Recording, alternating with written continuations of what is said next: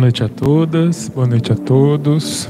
Vamos dar início ao nosso estudo sobre o livro dos Espíritos, mas antes vamos fazer a nossa prece inicial.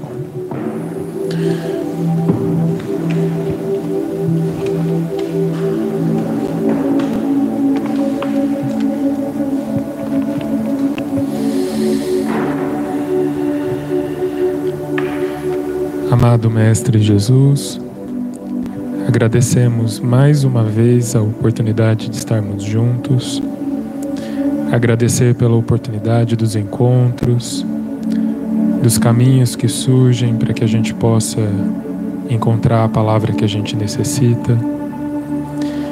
Que hoje nos estudos nós possamos encontrar conforto, compreensão, entendimento que nos auxilie no progresso intelectual, moral e espiritual da nossa jornada na Terra. Pedimos aos bons espíritos que estejam juntos conosco nesse momento, nos intuindo a bons pensamentos, boas reflexões. Que todos aqueles presentes online, encarnados e desencarnados, possam ser abraçados pela energia de Jesus e que nessa energia a gente consiga compreender o amor de Deus, o amor que nos envolve, que nos auxilia, que nos engrandece. Obrigado, amigos espirituais, trabalhadores do GEOL, por estarem conosco nesse momento.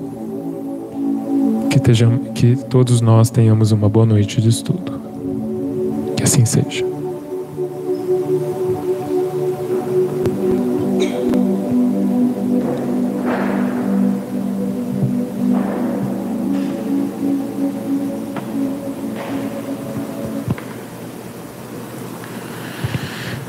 Pois bem, estamos então na introdução do Livro dos Espíritos,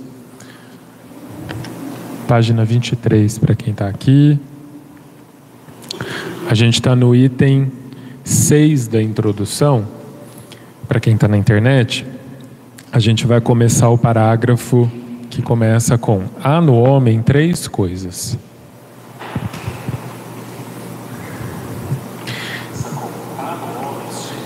Isso mesmo.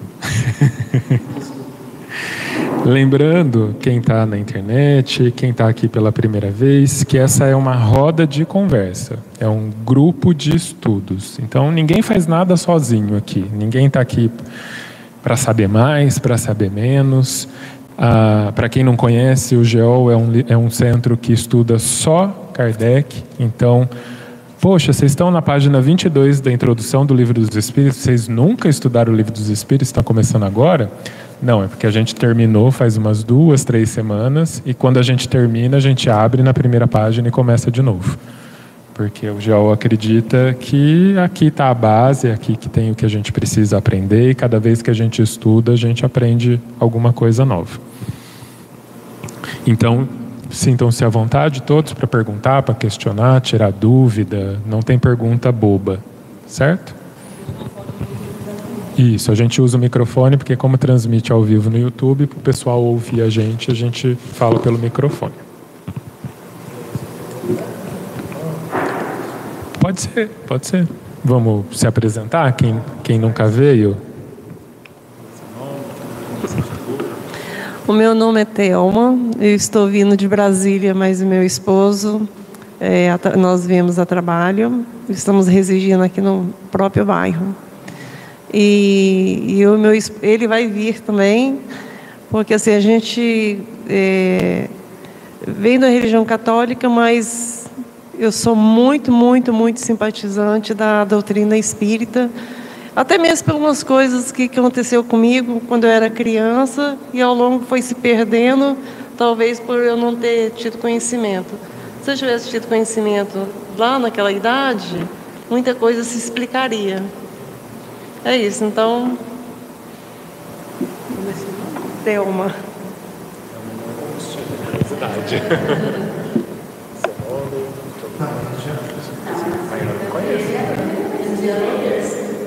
Ah, é?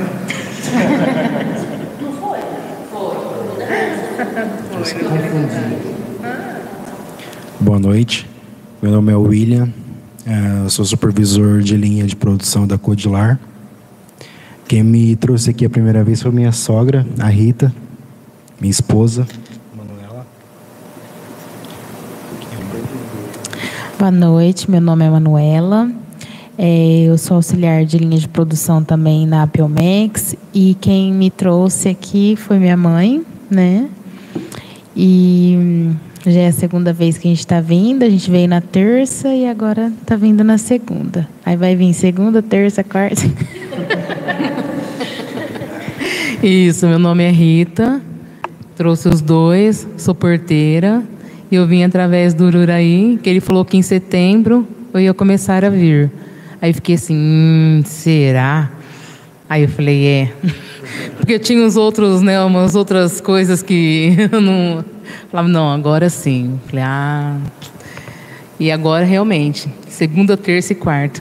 É, a gente está com o planejamento para nunca se sabe. É, a gente tem uma parada. Todos os dias, sem falta. À noite eu não. Noite eu fiz estudos. Bom, boa noite. É, meu nome é Vitor. É, bom, a gente veio por indicação da nossa psicóloga, Patrícia. E acho que é isso. É a sua psicóloga? Como ela chama? Patrícia. Patrícia? Patrícia Duarte, né? Patrícia Duarte? Oi, gente, boa noite. Eu sou a Carol. É, eu e o Vitor, nós somos casados faz dois anos, mais ou menos. É, como ele falou, a gente veio por indicação da nossa psicóloga. Os dois vieram de uma família católica, é, mas com o passar dos anos a gente sentia que não se encaixava muito, então a gente ficou um tempo sem, sem religião, vamos dizer assim. A gente acreditava em Deus, mas não sabia identificar a religião que a gente tinha. E uns anos atrás eu desenvolvi síndrome do pânico, então em uma das crises que eu tive recentemente, eu senti que eu deveria buscar mais a minha espiritualidade e aí eu comecei o tratamento com a minha psicóloga e eu senti de começar a ir conhecer os centros espíritas aqui de Rio Preto. E além de aqui, a gente quis vir experimentar.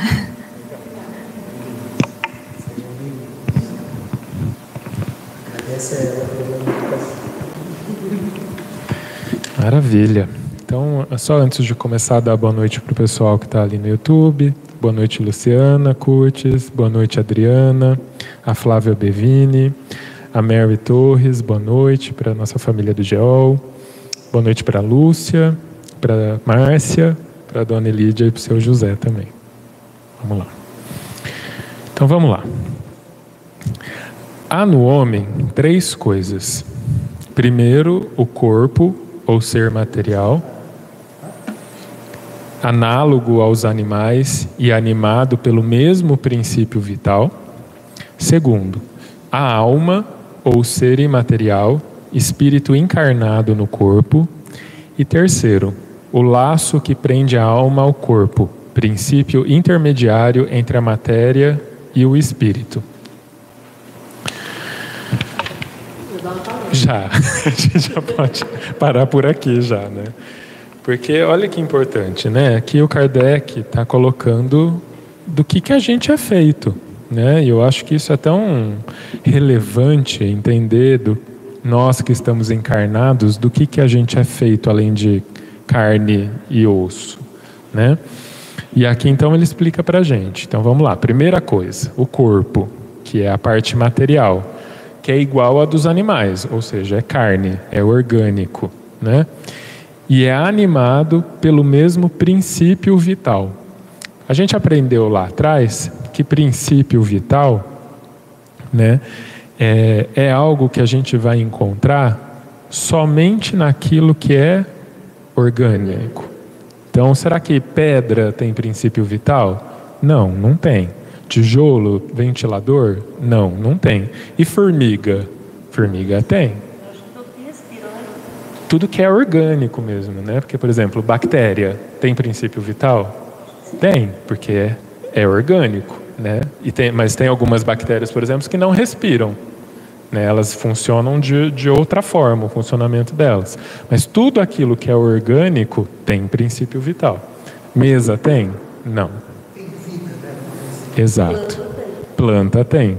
Né? Então a gente vai desde o vírus, é que vírus é uma coisa mais complicada, mas assim, desde a da bactéria até o ser humano, passando por tudo que tem vida, é feito dessa matéria que ele coloca aqui e é animado pelo princípio vital. É, né?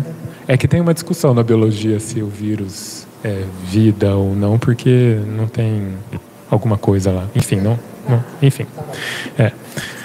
é. Segundo, né? A alma ou o ser imaterial, espírito encarnado no corpo. Então a gente tem a matéria, que é vitalizada, que é animada por um princípio vital, e a, que não é a mesma coisa que espírito, né? que não é que ele coloca aqui que é a alma. Ou seja, então a gente tem a matéria, tem o espírito e tem o laço que prende a alma ao corpo, o princípio intermediário entre a matéria e o espírito, que é o que é o perispírito, exatamente. Né? Então, somos essas três coisas. Existe corpo sem alma? Existe, só que está morto. Né? Existe alma sem corpo? Existe, no, quando a gente está desencarnado em estado de espírito. Como é que junta essas duas coisas, alma e corpo, espírito e corpo? é utilizado né, um laço, um princípio intermediário que a gente chama de perispírito. É uma matéria fluida, que não chega a ser material, igual nossa aqui da Terra, mas é uma matéria que faz com que se cole espírito e carne. Então, um corpo que morreu não tem mais o espírito, justamente porque o perispírito se desgrudou, né? A cola que grudava o espírito no corpo se desfez naquele momento, né? O que mais? Perguntas, dúvidas para a gente. Que não ficou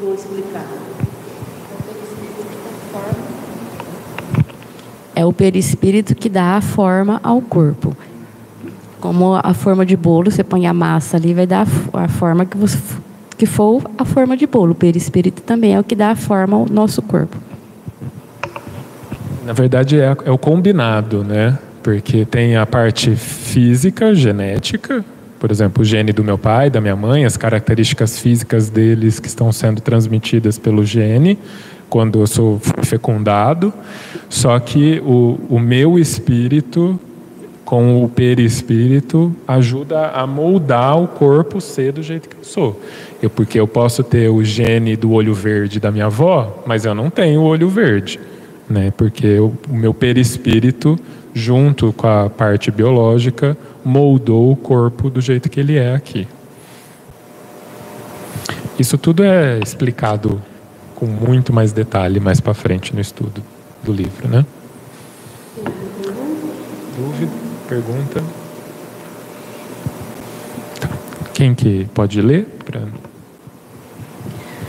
Tem assim o homem duas naturezas. Pelo corpo, participa da natureza dos animais, cujo, cujos instintos lhe são comuns. Pela alma, participa da natureza dos espíritos. Quer que explica? Então, nós temos uma natureza física, que é essa natureza animal que nós temos e que também traz os instintos. Então, nós temos uma parte que é instinto por conta desse corpo material, a nossa parte mais grosseira, mais animalizada.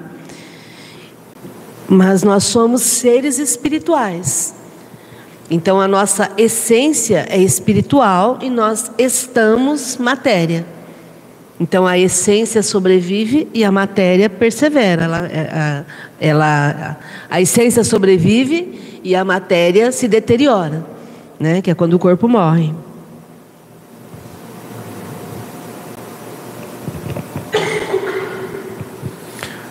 O laço ou perispírito que prende o corpo, que prende o corpo ao, ao, ao corpo, o espírito, é uma espécie de envoltório semimaterial. A morte é a destruição do invólucro mais grosseiro. O espírito conserva o segundo, que lhe constitui um corpo etéreo, invisível para nós e no estado normal, porém que pode tornar-se acidentalmente visível e mesmo tangível, como sucede no fenômeno das aparições. Então lembra, né, que a gente é espírito, é matéria e o que une essas duas coisas é essa semimatéria que eles chamam de perispírito. Esse perispírito, ele aqui que eu entendi, né, ele tem uma composição dupla, né? Uma que é mais grosseira e uma que é mais sutil. Quando a gente morre, a grosseira se desfaz e a sutil se mantém. Por isso que quando a gente desencarna, a gente continua tendo a cara que tem. Porque a, a cara que eu tenho, junto com as questões biológicas, é a mesma cara do meu perispírito. Né? Porque foi o perispírito que moldou esse rosto que eu tenho.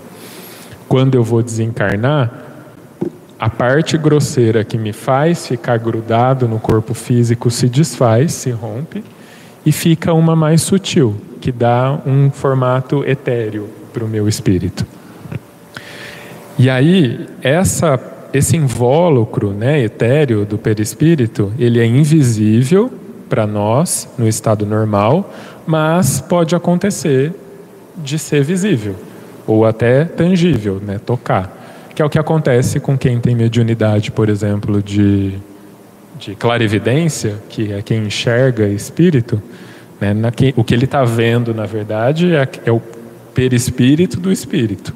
Né? Ele está vendo aquela formação etérea daquele espírito formada por esse perispírito. E muitas vezes é tangível, né? Aquela coisa de falar, nossa, alguém tocou em mim, né? Então assim, é invisível em estado normal. E o que que não é o estado normal então? Muito provavelmente é o estado de mediunidade, né? A pessoa que tem mediunidade consegue enxergar, consegue ouvir, consegue sentir quando toca, né? não sei se vai ajudar. Quando eu tinha mais ou menos, eh, eh, dentro dessa linha aí, quando eu tinha, acho que uns 10, 11 anos, é, meu pai faleceu, eu tinha 12 anos. E até eu chegar nessa idade, eu sempre conversava com meu anjo da guarda. Todo mundo achava que era uma. Isso. E eu sempre fui muito uma, uma aluna assim, eu tenho muita tinha muita dificuldade de aprendizado. E eu sempre conversava com meu anjo da guarda em horário, sempre geralmente era à noite ou de manhãzinha. Então meu pai fez um banquinho de madeira, em onde eu montei um altarzinho. Então eu, eu falei, eu conversava com meu anjo da guarda e sobre as, as minhas aulas. Um determinado dia, ui, é, o meu pai trabalhava numa companhia que era uma multinacional chamada Assuminas, em Belo Horizonte. E nós morávamos em Conselheiro Lafayette. E meu pai trabalhava bastante. Só que um, um belo dia, não tão belo dia assim, o meu anjo da guarda me, me deu uma notícia que era para estar preparada que logo a gente ia receber uma notícia que meu pai já tinha desencarnado. Né? E quando foi mais ou menos 11 horas, chegou um engenheiro na nossa casa falando para minha mãe que meu pai tinha sofrido um acidente muito grave, que precisava dos documentos dele. Aí eu falei para o engenheiro, olha, por que, que você não fala a verdade para minha mãe que meu pai faleceu? Eu sei que meu pai não está mais aqui. E ele, não, não é nada disso, disso não. Aí quando foi 11 e pouquinho, a gente aula, aí veio o motorista da empresa e falou assim, leva os filhos do seu, seu Luizão para a escola. Chegando na escola, eu tenho uma professora que eu gostaria de ver, rever ela um dia. E ela falou assim, Thelma, entra para a sala de aula. Eu falei assim, olha, não consigo. O meu pai faleceu e ninguém acredita em mim. Como que você sabe? Porque meu anjo da guarda me disse que ele faleceu às quatro da madrugada. Ele já tinha falecido há muitas horas. Não? Aí quando foi um, umas uma e pouquinha da tarde, e chegou o motorista da empresa de novo, olha, vim buscar os filhos do seu Luizão, porque ele faleceu de madrugada. E, uh, e no velório dele tinha tanta gente. E eu chorava de vergonha, porque ele era, era tudo que eu tinha na minha vida. Eu tinha só 12 anos. Quando ele foi, eu não quis ir para o enterro dele, porque eu não queria ver ele sepultado. Gente, mas eu juro para vocês, quando foi à noite, eu e meus irmãos dormíamos no mesmo quarto. Nós somos em dois casais. Eu sou a mais velha. Uh, um determinado horário da noite ou da madrugada, não me recordo muito bem, as cortinas deu uma esvoaçada. E lá é uma cidade muito fria. Só que estava tudo muito fechado, porque é uma cidade gelada lá. E, e as, as cortinas deu uma levantada. E, e eu tava eu sempre tive problema de insônia, então eu fui a única que percebi a presença do meu pai naquele dia, porque ele tinha um hábito de todas as noites ir lá no nosso quarto, beijar cada um de nós na testa e falar assim: Papai ama muito vocês. Eu sempre estarei com vocês. Mas ele já sabia que ia embora logo, porque uns dias antes ele estava brincando com meu irmão é, de dama, e numa brincadeira besta de pai com criança, e meu irmão, assim, meu irmão era, tinha 11 anos só. Ah, seu roubou, pai. E meu pai ficou muito chateado com aquele comentário, assim, de, pô, você não, não se fala isso com o pai nem brincando. Meu pai é, deu uma advertência para ele.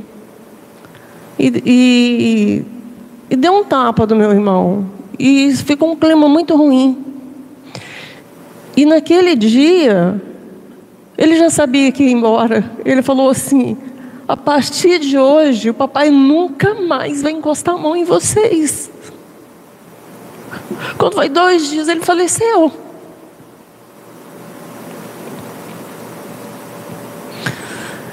Aí o tempo passou, foi passando, eu, eu continuo tendo as minhas conversas com meu anjo da guarda, eu fui crescendo, as coisas foram se perdendo ao longo do tempo.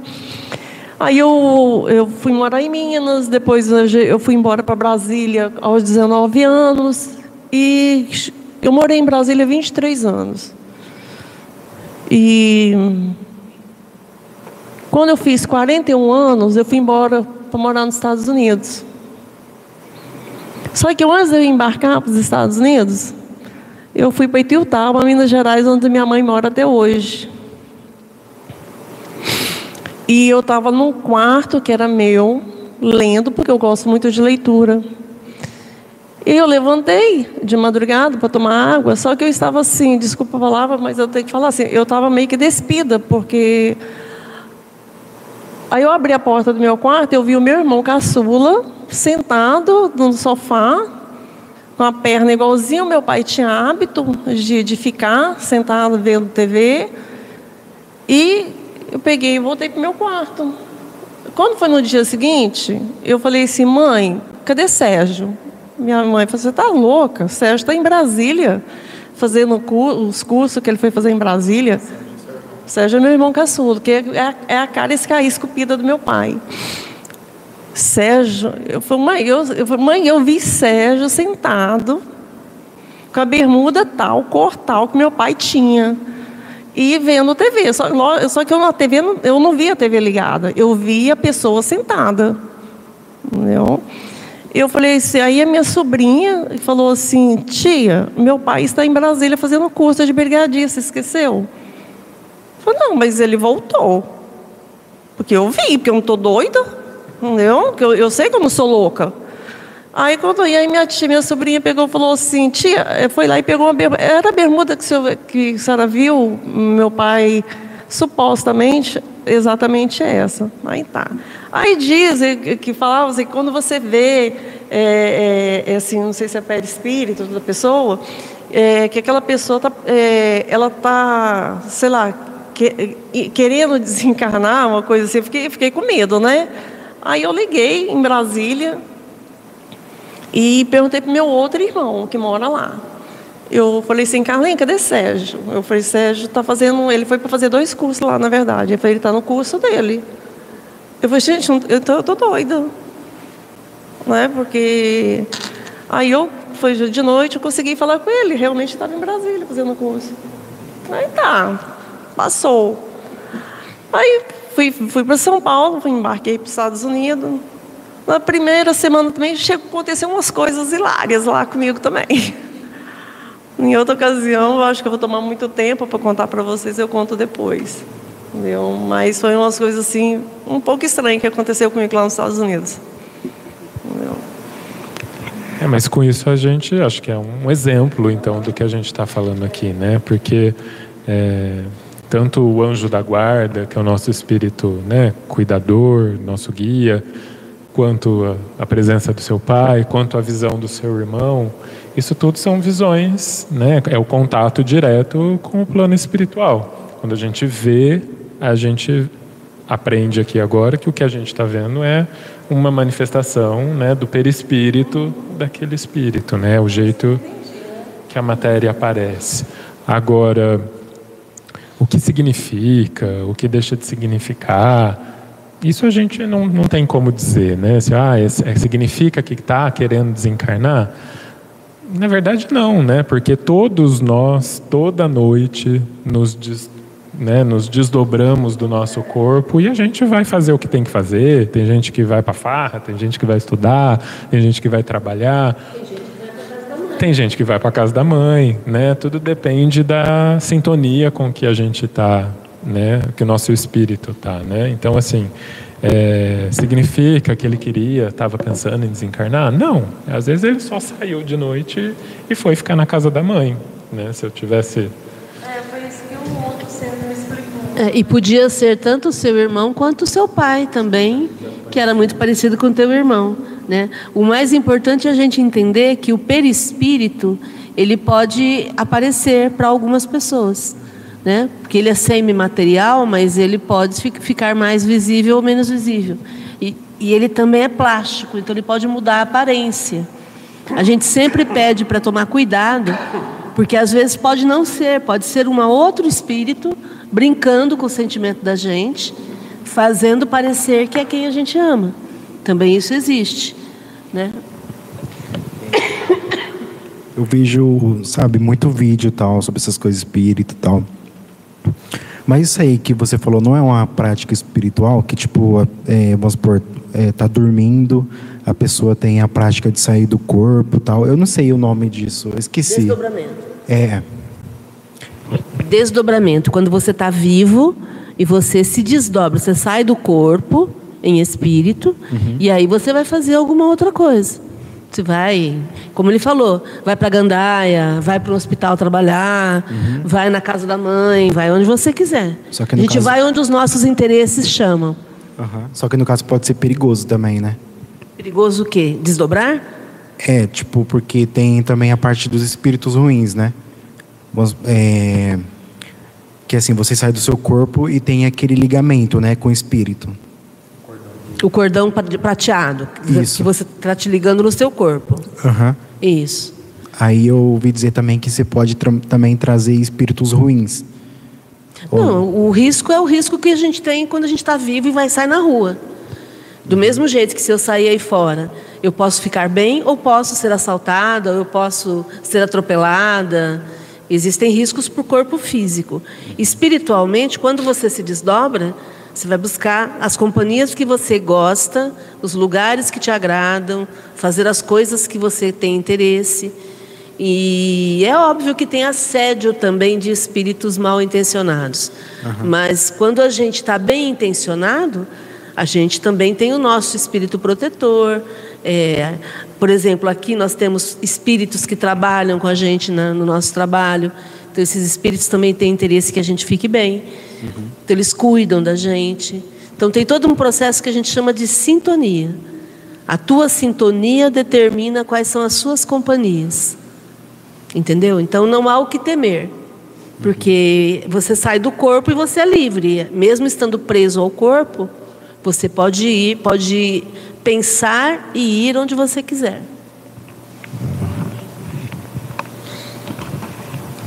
É, também daí a importância da gente se conhecer, porque a gente se conhecendo,